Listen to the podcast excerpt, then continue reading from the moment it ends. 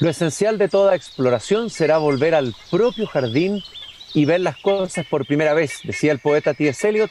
Queridos y queridas radiovidentes que nos están escuchando y al escucharnos nos ven en Antofagasta, en Temuco, Viña del Mar, Valparaíso, Santiago, los que nos siguen a través de pauta.cl y también en Spotify. Estoy abriendo puntualmente la verja de madera de mi jardín y como casi todos los días lunes voy a atravesar desde el jardín al patio de la escuela, donde se escucha el sonido y se siente la vibración de los niños, de la campana, la vitalidad de la escuela. Y cada vez que entro en la escuela, siempre me encuentro con ella, una fantasma, dirán ustedes, sí, una aparición, una visión, vuelve a penarme, en el buen sentido de la palabra, Gabriela Mistral.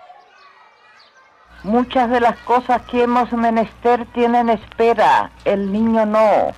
Él está haciendo ahora mismo sus huesos, criando su sangre y ensayando sus sentidos. A él no se le puede responder mañana, él se llama ahora. La voz inconfundible de Gabriela Mistral. Y me gusta repasar algunos pensamientos pedagógicos de ella siempre recomiendo releer la prosa de Gabriela Mistral y particularmente la prosa pedagógica. Y esta es una carta que él escribe a un, no sé si director o profesor de una escuela en Buenos Aires, el señor G. Lemonnier. Y hace una reflexión Gabriela Mistral sobre lo que significa la experiencia pedagógica al aire libre, en la naturaleza.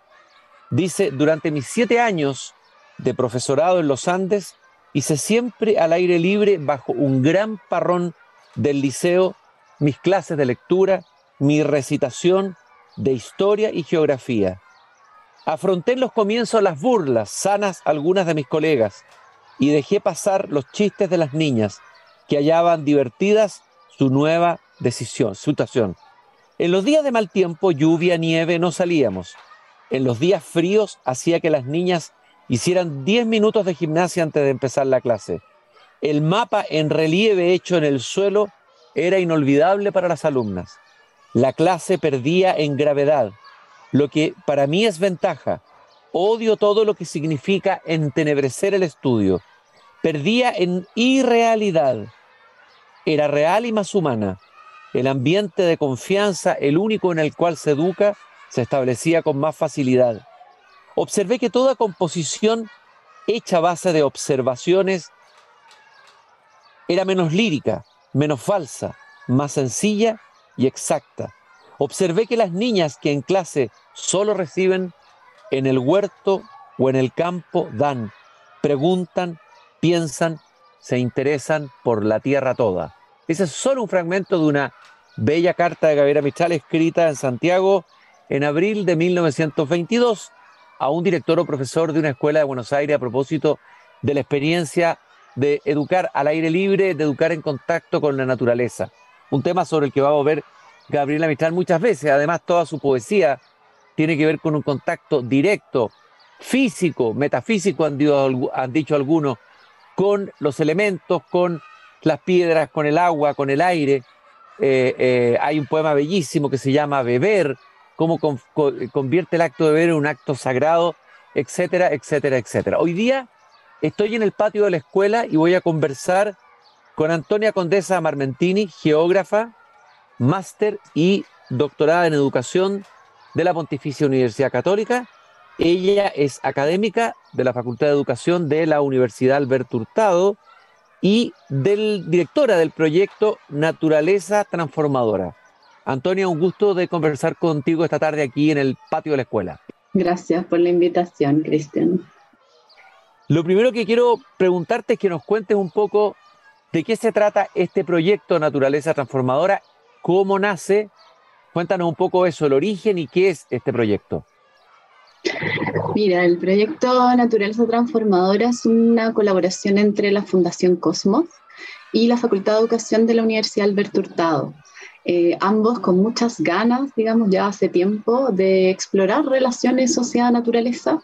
Em, hacen esta sociedad, esta colaboración y partimos con este bonito proyecto cuyo objetivo principal es en el fondo volver a reconectarnos y hacer educación con la naturaleza, como lo planteamos nosotros en el proyecto.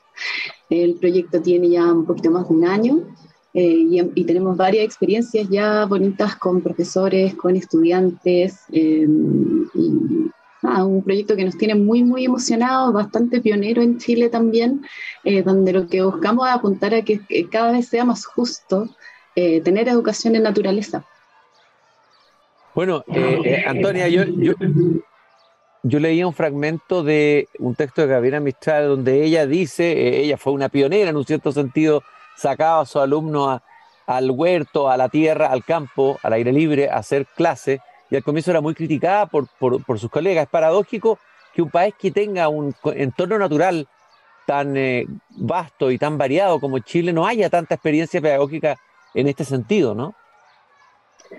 Sí, digamos más bien en la, educación formal, la tradición de educación formal de la escuela específicamente, eh, en, toda la modernidad, digamos, ha, venido encerrando, digamos, a los estudiantes, ¿cierto? Las y las estudiantes, eh, coartando el espacio en el cual se aprende. Eh, sin, sin, embargo, digamos, la educación popular, la educación latinoamericana más tradicional, tiene esta, esta eh, impronta, digamos, y Gabriel Mistral yo siempre me lo imagino, digamos, con sus estudiantes de campo, volviendo a salir al campo, volviendo a sus vidas, digamos, eh, a sus realidades, digamos, ahí donde ella sabía que, lo que se podía aprender era práctico también. Yo creo que eso, que eso es bien más, más allá incluso de la bonita conexión con la naturaleza, es devolverlo a aquello, al lugar donde vivimos, ¿sí? Un poco esa, esa es la sensación que me da a mí con, con Gabriela Mistral y, esa, y ese volver a ser eh, en el lugar específicamente. Oye, eh, claro, yo recordaba la experiencia de la Escuela Granja en México, que ella describe, ella fue invitada por el ministro de Educación, José Vasconcelos, a México, y hace un largo texto de, lo que significó para ella esa experiencia. ¿Qué otra experiencia interesante? Tú hablaste de otra experiencia latinoamericana, de una escuela fuera de la escuela formal. ¿Qué otra experiencia interesante o que, que sirvan como referencia puedes contarnos de que, que estén en esta misma línea? Bueno, está, o sea, en primer lugar uno diría los nórdicos, porque los nórdicos tienen una tradición de educación en naturaleza muy antigua, muy arraigada en su propia cultura también. Es, bien específica, pero a través de los años ha logrado, digamos, entrar en la educación formal y los niños tienen obligación en países como Finlandia, en Suecia, eh, de tener horas eh, en naturaleza, muchas veces más horas en naturaleza que dentro de las escuelas. Y esa es una tradición, digamos, que también a medida que la educación formal va avanzando, digamos, los ciclos básicos, eh, se mantienen, se mantienen, tienen horas en naturaleza y no solo para aprender en la naturaleza, sino para aprender con la naturaleza eh, y también mucho con lo que tiene, lo que, tiene que ver con convivencia, ¿sí? se forjan muchos eh, valores, digamos, diría yo, valores y, relaciones entre personas a través de la educación en naturaleza. Eh, por otra parte, en América Latina, como te contaba, la educación popular, yo diría en Brasil, por ejemplo, importantísimo eh, y, en espacios muy vulnerables, en las favelas, por ejemplo, eh, mucha educación y es como distinto a lo que nosotros consideramos educación en naturaleza, ¿cierto? No tienen el privilegio de tener la naturaleza prístina como tenemos nosotros aquí a, a, no sé, a, a 100 kilómetros, ¿cierto? Eh, pero mucha educación en el lugar, ¿sí? Aprender dónde estamos, aprovechar los recursos que existen y fundamentalmente, digamos, hay algo muy importante con liberar el cuerpo, ¿cierto? Como la, posibilidad, de este, lo, que Varela, por ejemplo, habla del conocimiento encarnado, ¿cierto? Mm. Cómo conocemos no solo a través de la mente o cómo la mente está mm. corporizada y cómo se aprende a través de la experiencia en su, eh, compleja, digamos, ¿cierto? en el caminar, en el hablar, en el correr, en el disfrutar, ¿cierto? Entonces, una, una experiencia de aprendizaje mucho más integral que aquella que eh, nos tiene y nos tuvo también eh, sentados mirando hacia adelante en esta jerarquía profesor-estudiante, ¿cierto? entre el que sabe y el que no sabe, ¿cierto? Todo eso se quiebra, digamos, cuando se quiebra la estructura de un aula. Eh, y entonces hay mucha, mucha riqueza, digamos, en todos esos espacios. Estaba pensando, profesor, lo que tú estás diciendo, que la pandemia significó prácticamente la reclusión de millones de alumnos en sus hogares, en sus casas, un encierro extremadamente brutal. Em, y ahí se desaprovechó tal vez la oportunidad de haber convertido los exteriores de nuevo en salas de clase y de haber hecho educación afuera eh, y no adentro de la sala. ¿no? Eh, eh, y me hace pensar que si hubiera habido tal vez una digamos, una tradición, una experiencia o más experiencias como las que tú diriges, la, la de naturaleza transformadora, probablemente el paso por la pandemia en el sistema escolar habría sido no tan traumático y tan brutal como fue. Sí, de acuerdo. Eh, alcanzamos, digamos, a pensarlo, pero no éramos capaces de hacerlo. Mm. Eh, yo diría que uno de los puntos críticos y está reconocido internacionalmente es eh, la formación de profesores y profesoras. Es sumamente importante, digamos, las herramientas que puedan tener los docentes y las docentes para poder enfrentar, digamos, desafíos con y en la naturaleza, ¿cierto? Eh, a veces pareciera que es sencillo educar en la naturaleza, pero no lo es, no lo es porque justamente es una oposición a lo que hemos hecho tradicionalmente. Habría sido maravilloso y concuerdo contigo haber tenido dos años, digamos, de, de, de, aviso, digamos, y haber dicho, bueno, ¿cómo hacemos clases en naturaleza? Eh, habría sido una súper buena experiencia. Ahora, yo creo que lo que nos deja la pandemia eh, es decir, bueno, estamos, tenemos esta incertidumbre permanente en distintos aspectos, digamos, no sabemos ni queremos que la educación sea como ha sido hasta ahora. Yo creo que hay, dos cosas, digamos, hay varias sorpresas que nos van a seguir tocando eh, y tenemos que abrir posibilidades y, y, en general a los docentes y en los establecimientos en Chile hay mucha apertura también porque se dan cuenta, digamos, de dónde están los límites de la educación que estamos haciendo hoy. Em, qué pasa con los temas de convivencia actualmente, un montón de, crisis, digamos, la educación post-pandémica, digamos, se está revisando todo bien fundacionalmente los temas de educación. Entonces, eh, yo creo que tenemos la oportunidad ahora, después de esa experiencia muy difícil, sobre todo para los niños y las niñas, para los docentes también, eh, de, de pensarnos en un escenario crítico y estar un poco más preparados para eso. Antonia, me gustaría que nos contaran, nos relataras cuáles son, a ver, la metodología, la forma de trabajo, cuáles son los proyectos cómo encarna esta idea de la naturaleza transformadora, este reconectar alumnos con la naturaleza, buscando nuevas formas de coexistencia, como tú lo has dicho. Cuéntanos un poco más, eh, así para poder visualizar qué es lo que han hecho y qué es lo que se puede hacer a partir de, esta, de este paradigma nuevo de, de pedagogía.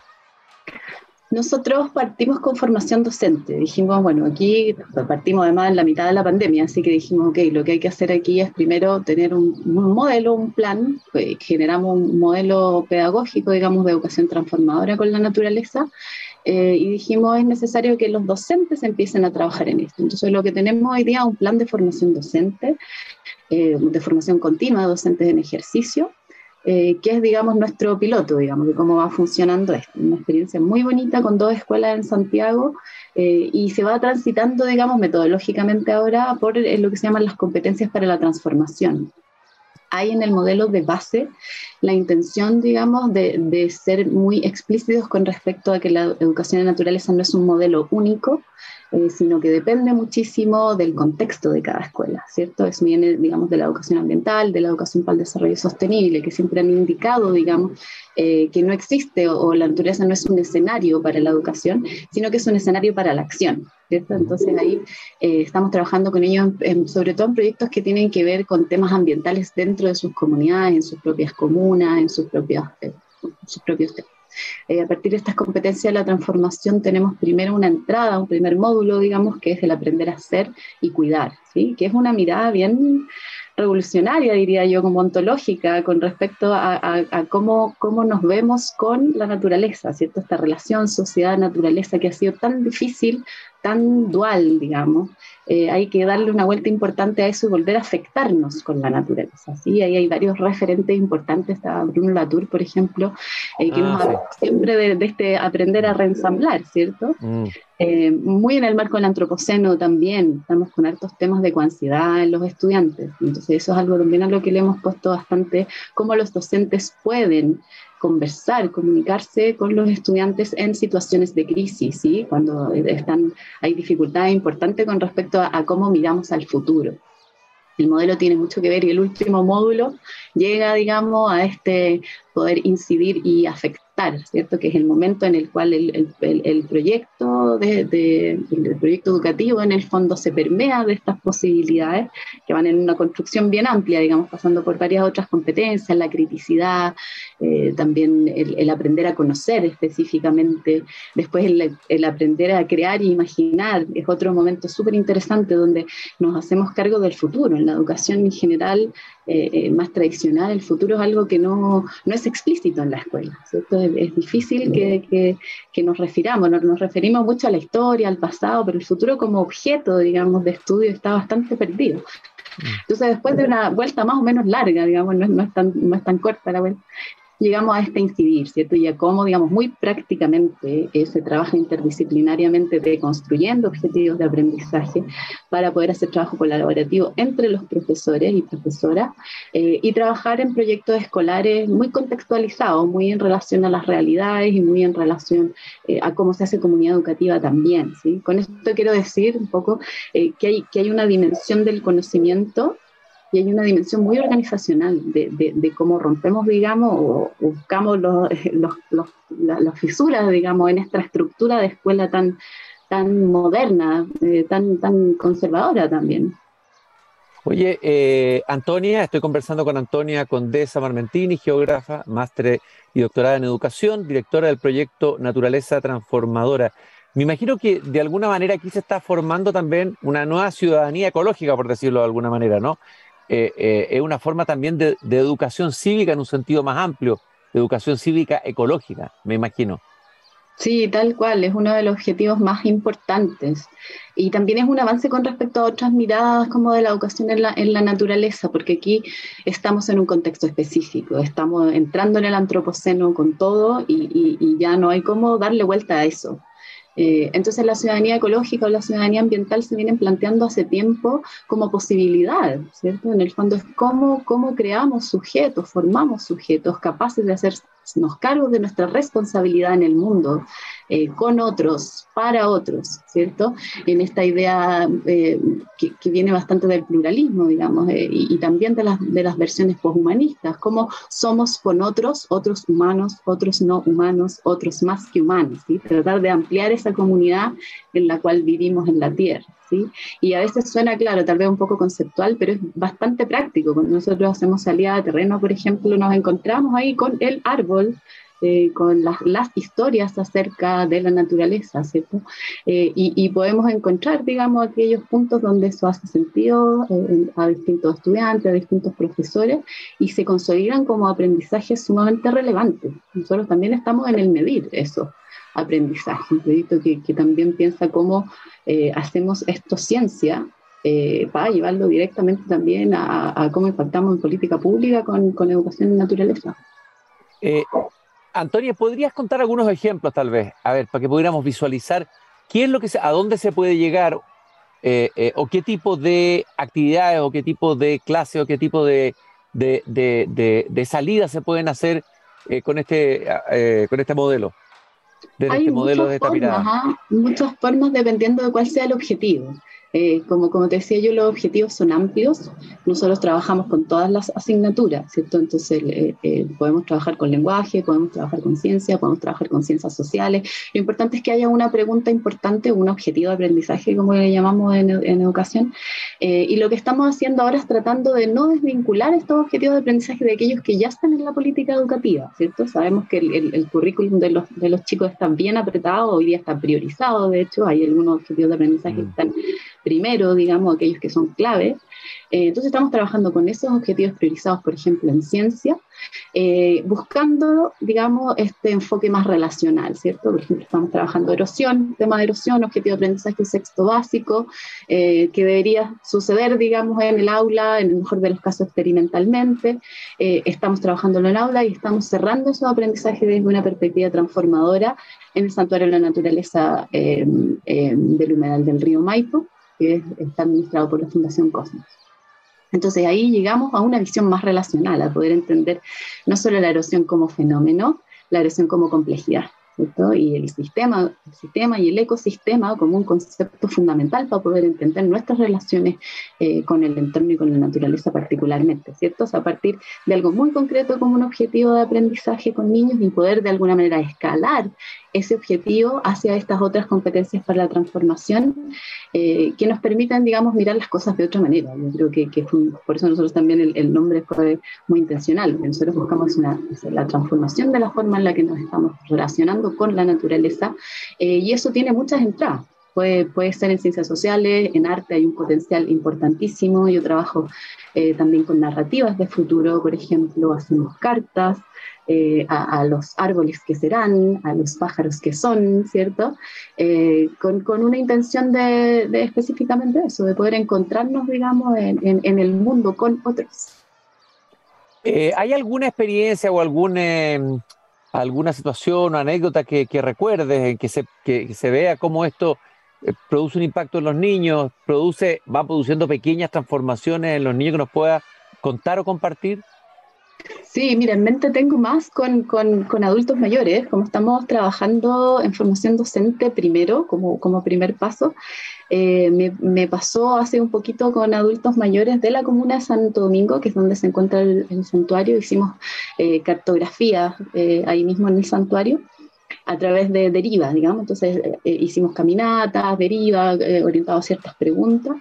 Eh, y me pareció muy, muy interesante las biografías, ¿cierto? Como a través de, la, de, de, estar en la naturaleza, de caminar en la naturaleza, de encontrarnos, eh, aparecen muchas historias, ¿cierto? historias de la niñez en la naturaleza, de, de aquellos con los que compartimos con la con, en la naturaleza eh, en otras épocas de la vida y cómo eso va configurando, digamos, unas biografías particulares, ¿cierto? Gente que termina estando ahí por un amor profundo a la naturaleza y reconociendo, digamos, esa trayectoria y biografía en función de sus propias narrativas, ¿cierto?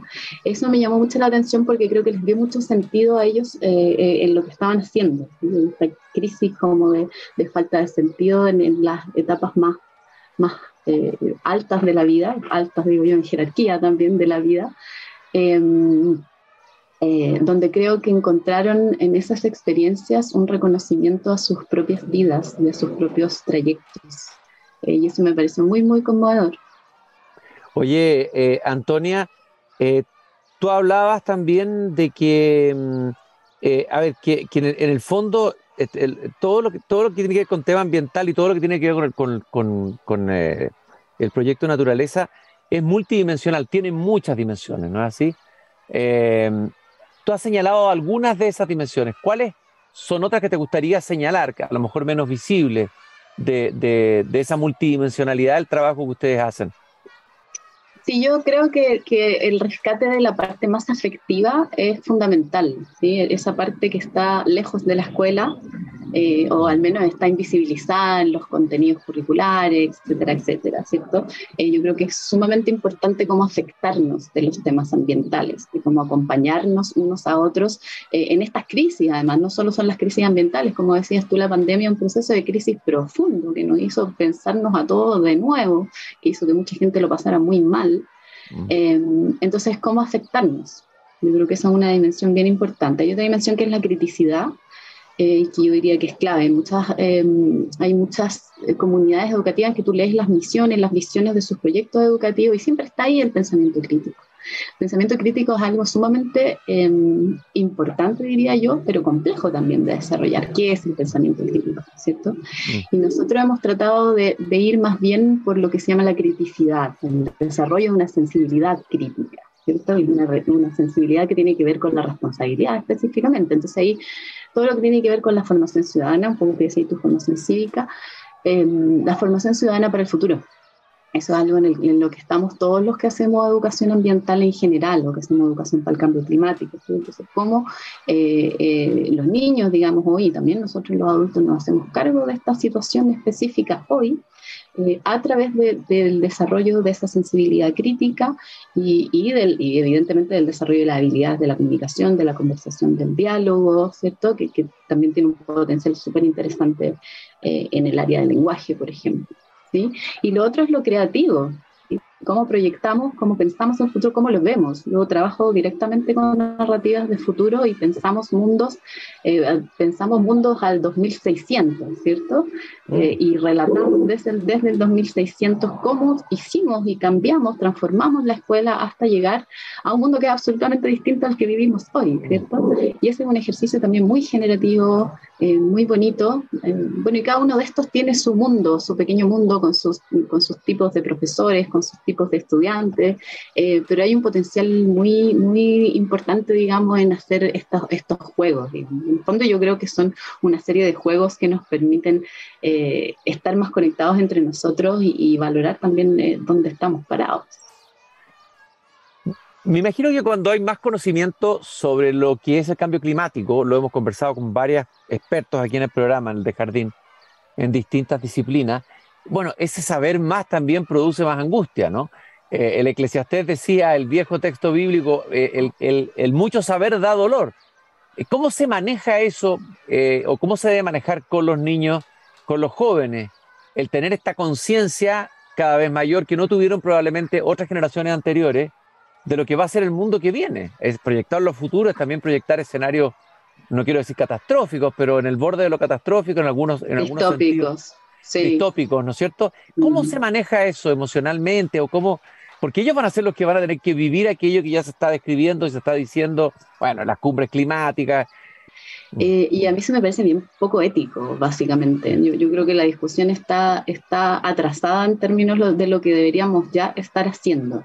Eh, que es apoyar a los estudiantes básicamente en estos procesos. Hay un proceso, o sea, hay un, tema de ecoansiedad, tiene nombre, solastalgia es otra de las, de las cosas importantes que están sucediendo, digamos, con los jóvenes. El otro día yo leía una, un, paper, digamos, del, de la Asociación Norteamericana de Psicología, son los psicólogos más bien los que han trabajado este tema, y decía que el 70, en una muestra específica, pero el 78% de los niños en Brasil, que es lo más cercano que nosotros tenemos, en, esa muestra, digamos, pensaba, el 78% pensaba que el futuro era aterrador. Mm. entonces, con ese, con ese tipo de, de, de, estadísticas, digamos, con ese tipo, o sea, con ese nivel de, de, intensidad, digamos, nosotros deberíamos estar muchísimo más preocupados de qué es lo que está pasando en la escuela con el cambio climático no solo en términos de poder, que la ciencia avanza, la ciencia avanza rápido con el cambio climático, han cambiado su propia estructura de pensamiento para poder pensar en escenarios de futuro, la ciencia se ha revolucionado con, con el cambio climático, eh, pero la educación va bastante más atrás y lo que los niños tienen hoy no es educación, es comunicación ambiental, mm. ¿cierto? Y lo que ven es lo que sucede en las noticias, en los periódicos y todo eso está eh, evidentemente mm, orientado a adultos, en el mejor de los casos, digamos, también. ¿no? Eh, entonces se quedan con eso sin poder masticarlo y por eso vuelvo un poco a lo que, te comentaba antes. La contención emocional con respecto a todos esos temas es fundamental. Y es difícil cuando en las comunidades educativas tampoco los docentes o eh, los asistentes de aula tienen conocimiento o posibilidades de apoyar en esos procesos. Entonces sí, yo diría que estamos bastante atrasados eh, no, estamos preparando a los profesores y no estamos aportando a, contener a los estudiantes en, los temas de conciencia y solastalgia. Eh, me pareció leer en un, creo que una columna, algo que tú escribiste de educación situada. Me gustaría que me explicaras e, ese concepto. Sí, bueno, la educación situada viene del conocimiento situado, ¿cierto? De, que viene de, sobre todo, diría yo, la madre del, del conocimiento situado de Don Haraway en su versión como feminista de la subjetividad. Eh, la educación situada fundamentalmente tiene que ver con entender los conocimientos eh, como conocimientos válidos y las verdades como verdades válidas en contexto, básicamente. Entonces, ¿qué es lo que es real? Es aquello que eh, está sucediendo eh, en el espacio en el que nos encontramos, y eso un poco se le llama la, situacionalidad o, el lugar también, la concepción del lugar que es más fenomenológica también, pero que se encuentra con esto otro. Eh, entonces la educación situada es una educación contextual que se encarga de los problemas eh, de, cada, de cada lugar específico, pero que además reconoce las subjetividades como realidades objetivas, ¿cierto? Entonces no, ponemos, no, no estamos poniendo en cuestión si lo que los estudiantes dicen o, dejan de decir es verdad eh, o es real, eh, sino que potenciamos esa subjetividad como, como una realidad encarnada, básicamente. Eso es el conocimiento situado. Antonia, yo te quiero agradecer este paseo que hemos tenido esta tarde aquí en el patio de la escuela junto mi jardín, Antonia Condesa Mamantini, directora del proyecto Naturaleza Transformadora. Si alguien que nos ha escuchado, ya sea un profesor o el director de un colegio, se interesa en este proyecto, en esto que están haciendo ustedes, ¿Dónde se puede acceder a la información, al contacto? Acabamos eh, de, lanzar nuestra página web, naturaleza eh, naturaleza.uahurtado.cl en nuestra página web. Eh, ahí hay contacto para cualquiera que quiera hacer pregunta, comentario, se quiera contactar con nosotros. Denle una vuelta a la página, nos quedó muy bonita. Así que eso, súper eh, contenta de la invitación, Cristian, de poder compartir esto con todos los auditores. Y mucho éxito en lo que viene y que ojalá que esta, este enfoque, esta mirada permee el sistema educativo lo, lo más rápido posible. Ha sido lento. Caramba, cuánto nos hemos demorado en en llegar a cambiar el paradigma tal como tú lo decías. La educación tiene harta inercia siempre, el sistema educativo. Muchas gracias, Antonio, por esta conversación. Eh, y nosotros nos encontramos mañana nuevamente aquí a las 8 de la tarde cuando vuelva a abrir la verja de madera de mi jardín. Hasta mañana.